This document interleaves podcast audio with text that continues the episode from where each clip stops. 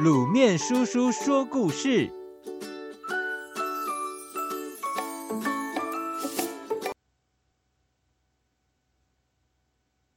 穷小子叫卖青蛙，三小姐定许终身。住在彰化的一个员外生了三个女儿，他打定主意要让每个女儿都嫁给有钱人，一生无忧无虑的过好日子。可是这个员外虽然很疼女儿，却对外人很不好。做生意的时候偷斤减两，对穷人大呼小叫，使唤下人也一点都不客气。大家都偷偷在私底下叫他势利眼员外。可惜的是，大女儿和二女儿也有样学样，每天都是一副高高在上的样子。虽然长得很漂亮，却没有人喜欢她们。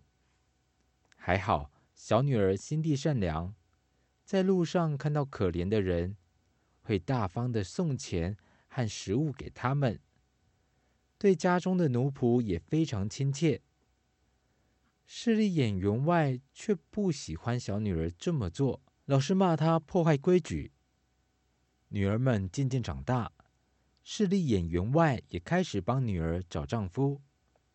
他问女儿喜欢怎样的人。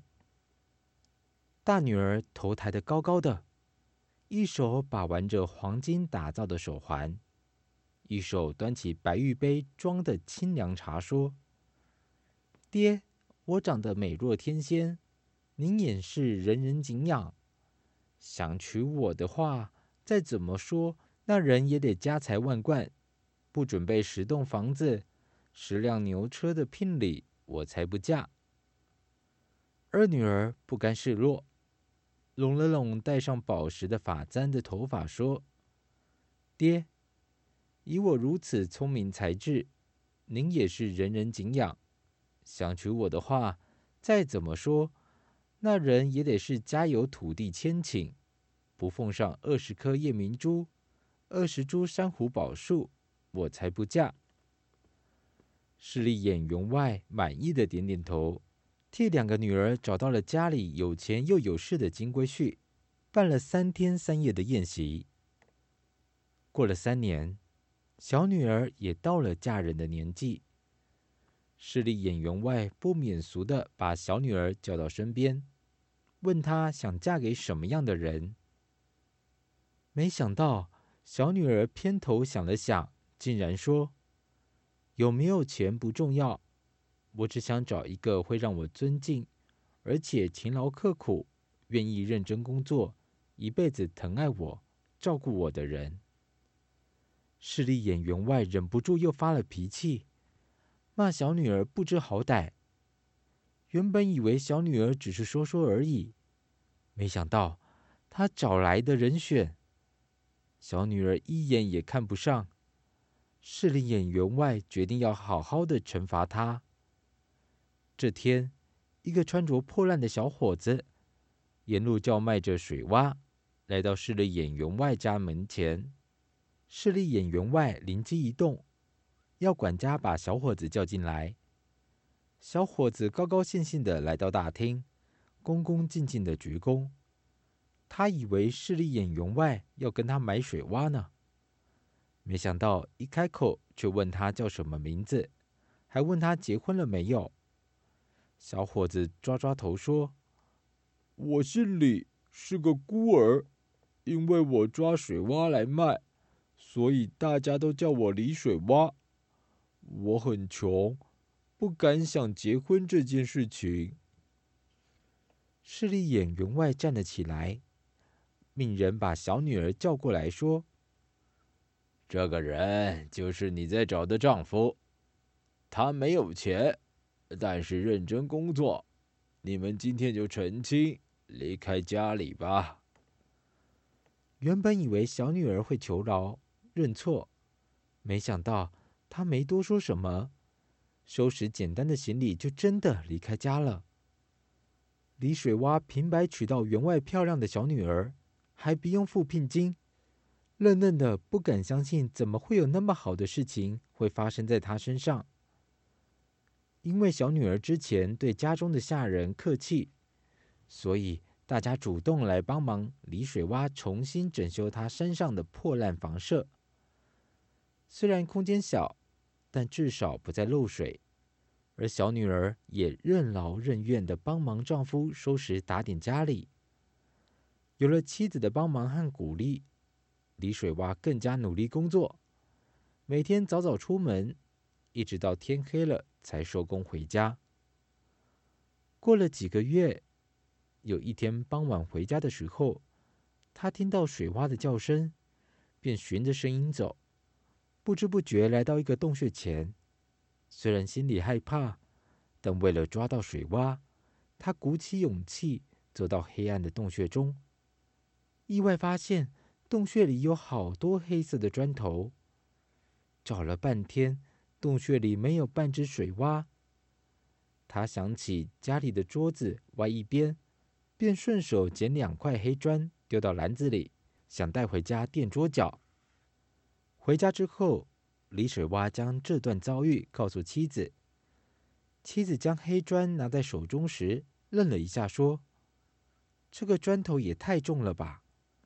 两人仔细研究了一会儿，发现这竟然是被涂成黑色的金砖。李水洼兴奋极了，拉着妻子回到山上去，想把所有的砖头都搬回家。没想到洞口站了一个山神。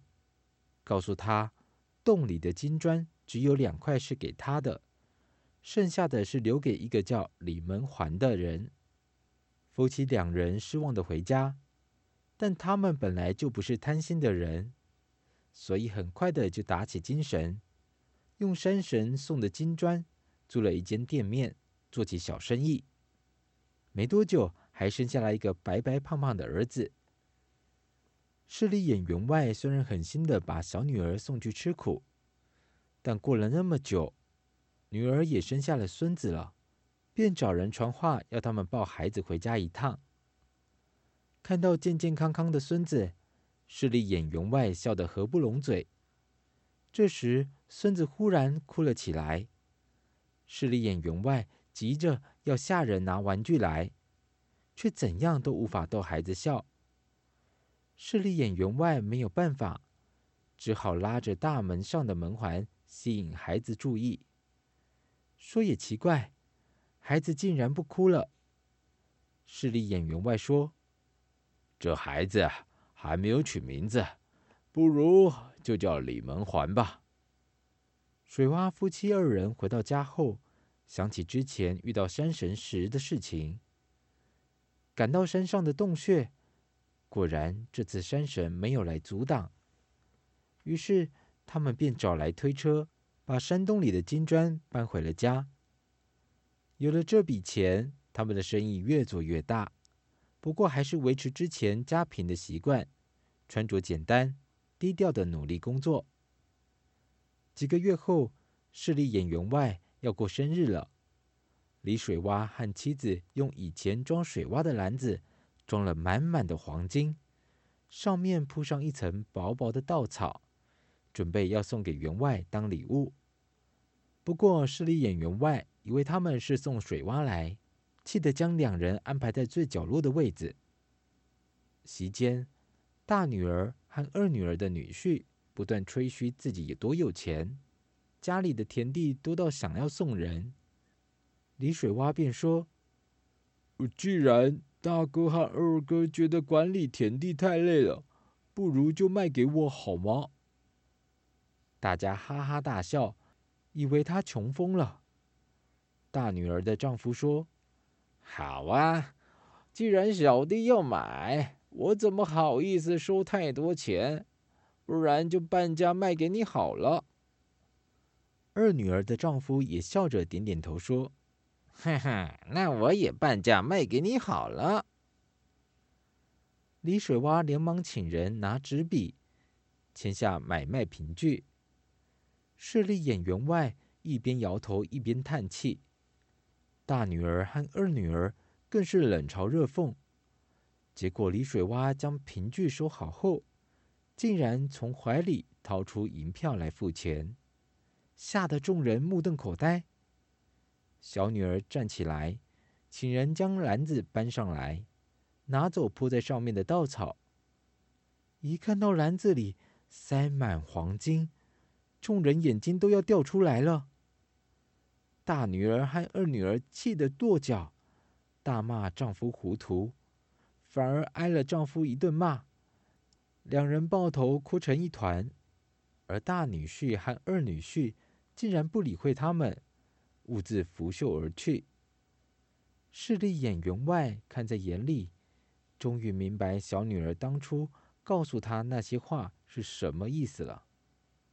原来，脚踏实地又诚实善良的人格，才是用钱也买不到的无价之宝。